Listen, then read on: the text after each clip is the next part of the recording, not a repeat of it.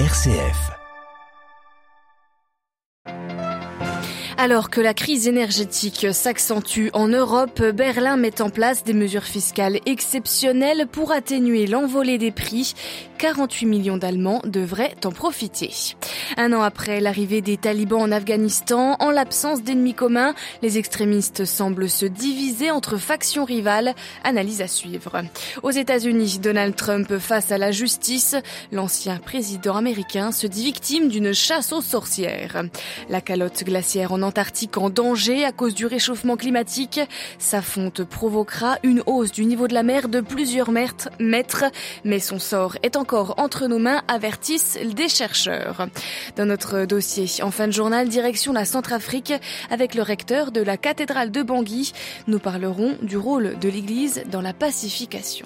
Radio Vatican, le journal, Marine Henriot.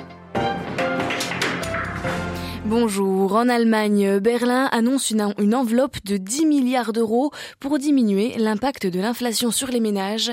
Les prix ont augmenté depuis de 7% depuis le début de l'année et l'automne et l'hiver s'annoncent redoutables pour la principale économie européenne, notamment à cause de la crise énergétique qui se profile. Les détails de ces mesures fiscales avec depuis Berlin, Delphine Herbolier. 48 millions d'Allemands devraient profiter des mesures fiscales annoncées cette semaine par le ministre des Finances. Les allocations familiales devraient augmenter et le niveau de revenu à partir duquel les Allemands sont imposés sera rehaussé. En cette période de forte inflation, plus 7,5% en juillet, le ministre allemand des Finances ne souhaite pas que ses concitoyens payent plus d'impôts lorsqu'ils reçoivent des hausses de salaire qui compensent à peine celles des prix à la consommation. Ces mesures ne sont pas encore approuvées par l'ensemble du gouvernement du chancelier Olaf Scholz et elle suscite déjà la critique dans les rangs à gauche, car elle profiterait surtout aux revenus les plus élevés.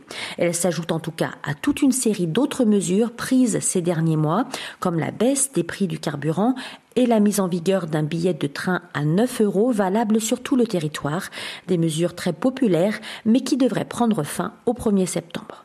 Berlin, Delphine Herbelier pour Radio Vatican.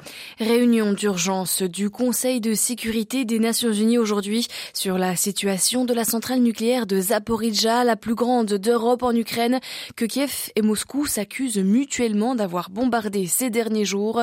Selon l'AIEA, l'Agence internationale de l'énergie atomique, les frappes sur la centrale ont violé pratiquement tous les sept piliers indispensables de la sûreté et de la sécurité nucléaire. Un an après le retour des talibans au pouvoir en Afghanistan, les premières divisions apparaissent dans les rangs des extrémistes.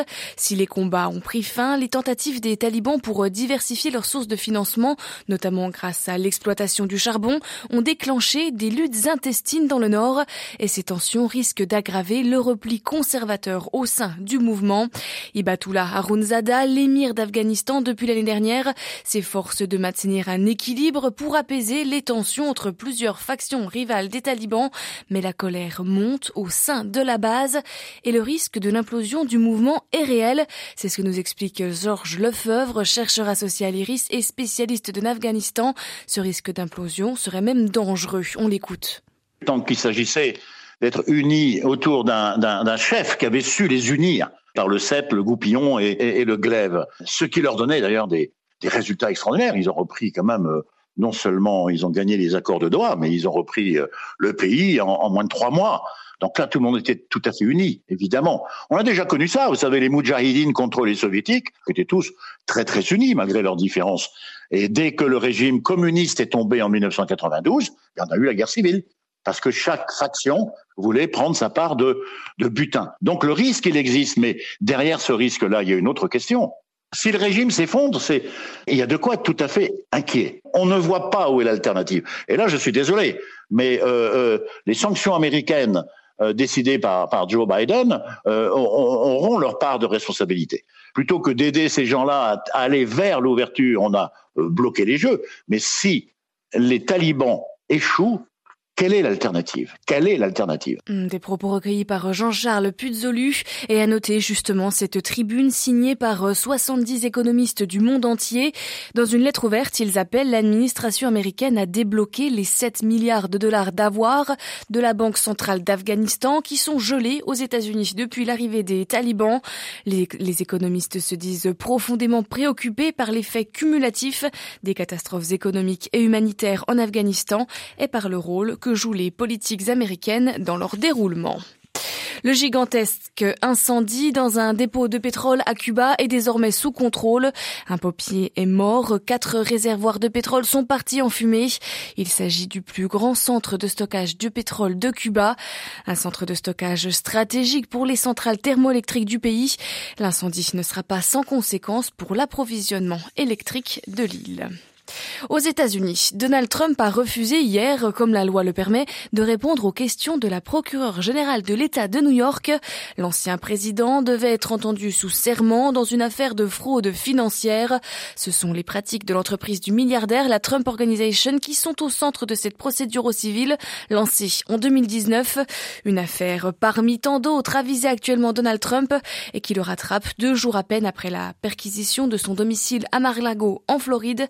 Depuis New York, les précisions de Loïc Loury. Dans un communiqué publié hier matin, Donald Trump se dit victime d'une chasse aux sorcières. Il a donc refusé de répondre aux questions de Laetitia James, procureur de l'État de New York et bête noire de l'ex-président. En cause, les pratiques fiscales de la Trump Organization, accusée d'avoir sous-évalué des actifs afin de payer moins d'impôts ou au contraire surévalué d'autres biens histoire de convaincre des investisseurs.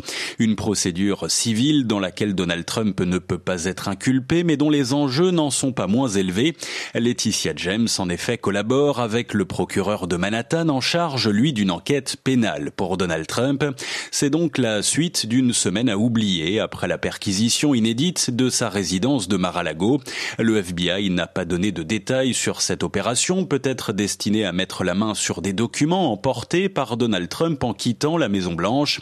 Autant d'affaires qui pourraient entraver les ambitions du milliardaire pour 2020 2024, mais qui mobilise aussi ses partisans, persuadés que leur champion est persécuté. New York, le éclorie Radio Vatican. En Corée du Nord, Kim Jong-un proclame une victoire éclatante sur la Covid-19 après l'avoir lui-même contracté. La Corée du Nord est un des premiers pays du monde à avoir fermé ses frontières en janvier 2020, juste après l'apparition du virus en Chine voisine. Pyongyang qui accuse Séoul d'être à l'origine de l'épidémie dans son pays. La Corée du Sud voisine est-elle frappée des pluies et par des inondations records. 11 personnes sont mortes, dont 6 à Séoul. Des pluies torrentielles comme jamais, des quartiers entiers sont inondés et des personnes se sont retrouvées piégées dans leur appartement. Partout, les conséquences des changements climatiques se font sentir et cela jusqu'en Antarctique avec un réchauffement climatique de 2 degrés Celsius par rapport à l'ère pré-industrielle. La fonte de la calotte glaciaire en Antarctique engendrera une hausse du niveau de la mer et cela de plusieurs mètres. L'alerte a été lancée hier par des chercheurs de l'université de Durham au Royaume-Uni qui affirment pourtant que cette situation est encore entre nos mains, Claire Riobé. Oui Marine, cette enquête fait référence à l'accord de Paris pour le climat qui vise à limiter le réchauffement de la planète à 1,5 degré par rapport à l'ère industrielle. Cet engagement n'est pour le moment pas respecté selon l'Organisation météorologique mondiale. La planète s'oriente vers un réchauffement de 2,5 à 3 degrés. La calotte glaciaire de l'Antarctique orientale, qui n'est pas aussi stable et protégée que nous le pensions, se réchauffe trois fois plus vite que le reste de la Terre. Sa fonte pourrait ainsi participer à une hausse de plusieurs mètres de niveau de la mer d'ici à quelques siècles. Les chercheurs ont en fait étudié marine la façon dont cette calotte glaciaire a réagi aux récentes périodes chaudes. Ils ont ensuite fait des scénarios types avec différents niveaux d'émissions de gaz à effet de serre d'ici à 2100, 2300 et 2500. Le constat est sans appel. Si nous voulons que cette immense croûte de glace contribue à l'élévation du niveau de la mer de moins d'un mètre d'ici à 2500, nous devons rester en dessous du cap des 1,5 degrés.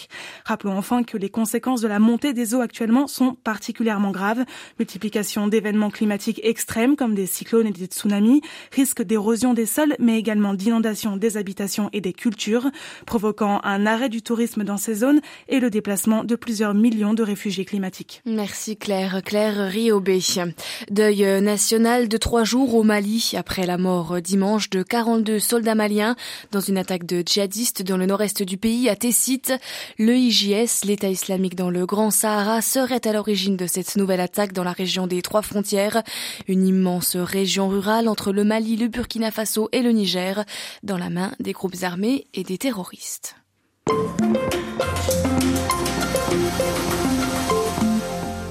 Dans notre dossier ce matin, direction la Centrafrique. Le pays est en proie à une guerre civile depuis 2013. Des milliers de personnes ont été tuées, des centaines de milliers déplacés. Et aujourd'hui, des groupes armés contrôlent des zones entières du pays. Alors pour restaurer la sécurité, l'État cherche en à mettre en place un dialogue avec les groupes rebelles, pour l'instant peu concluant. En Centrafrique, 80% de la population est chrétienne et le rôle de l'Église pour la pacification est alors indispensable. Le père Mathieu Fabrice Evrard Bondobo est le recteur de la cathédrale Notre-Dame de l'Immaculée Conception et vicaire général de l'archidiocèse de Bangui, la capitale. Il revient sur le rôle de l'Église dans la pacification de la République centrafricaine. Je viens d'un pays qui connaît encore des moments difficiles au niveau politique, économique et même au niveau social. Et je me rappelle du témoignage d'une maman qui m'a dit un jour à la sortie d'une messe de dimanche, mon père, heureusement que l'église est dans ce pays. Parce que justement les gens sont témoins de l'apport, de la contribution, de la pierre que l'église apporte à l'édification, à la consolidation de la paix en Centrafrique. Mais l'église catholique en Centrafrique travaille aussi avec les musulmans et les autres frères séparés. Il faut conjuguer nos pour arriver à une paix véritable. Comment se passe la collaboration avec les autres communautés religieuses en République centrafricaine? Il y a une collaboration au niveau institutionnel à travers euh, cette plateforme interreligieuse, mais il y a aussi une collaboration, je dirais, non institutionnelle, directe. Pour nos prêtres, c'est pas compliqué rencontrer un pasteur d'une église de réveil euh, ou un pasteur protestant ou rencontrer un musulman, parce que déjà, en dehors même de l'église, culturellement, l'unité fait partie de notre devise en République centrafricaine. Et en plus de l'unité, il y a aussi la solidarité qui caractérise aussi nous Africains fondamentalement, même si maintenant c'est un peu difficile de vérifier tout cela, mais on a ça en nous. Et encore, nous, l'Église catholique, nous vivons cela en concret. Et il y a beaucoup de choses qui se vivent en dehors de cette plateforme interreligieuse. Il y a des initiatives qui sont prises, mises en route à travers nos frères protestants, musulmans. Et toutes ces initiatives ont à leur base le respect de l'autre. Et à travers ce respect, on cherche aussi d'éviter des thèmes qui nous séparent, qui nous divisent, parce que nous, de l'Église catholique, nous avons notre doctrine, nous avons aussi des principes fondamentaux qui nous guident dans le cadre de l'unité des chrétiens ou dans le cadre du dialogue interreligieux, nous essayons un peu, voilà, de ne pas réveiller ces sujets troublants qui nous séparent encore, mais nous mettons l'accent sur ce qui nous unit. Votre pays vit des moments difficiles, des moments de trouble. Est-ce qu'aujourd'hui, vous avez le sentiment que l'Église est écoutée par les autorités? L'Église reste le dernier rempart à mon avis, en Centrafrique, et joue toujours son rôle de sentinelle, de prophète, dans le sens de celui qui voit loin et qui avertit en cas de danger. Prophète aussi dans le sens de celui qui crée médiation, de celui qui essaie un peu de faire approcher les gens. Je le dis parce que, avec tout ce que nous avons vécu par le passé, tout ce que nous continuons de vivre en Centrafrique, l'Église reste le lieu où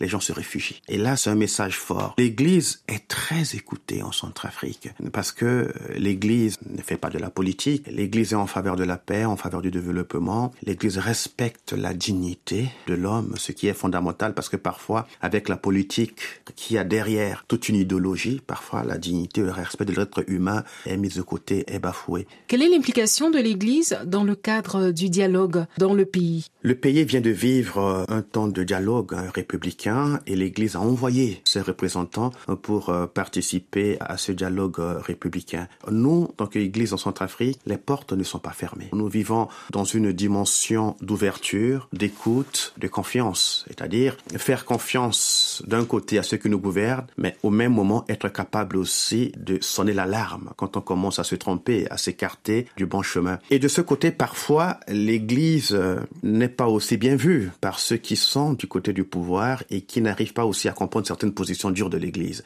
Cette position dure s'explique par le fait que quand il y a des déviations, on ne se tait pas. Quand il y a des erreurs qui sont commises, quand il y a un non-respect du texte fondamental, de notre constitution. Quand il y a des dérives liées à des idéologies politiques, l'Église prend position de manière ferme pour dire attention, nous sommes en train de nous éloigner du droit chemin. Et donc l'Église, à mon avis, a cette autonomie, cette indépendance et joue pleinement son rôle en République centrafricaine. Voilà, interrogé par Myriam Sandono, le père Mathieu Fabrice Evra de Bondobo, le vicaire général de l'archidiocèse de Bangui en Centrafrique, était ce matin notre invité. Cette interview est bien sûr disponible sur notre site internet.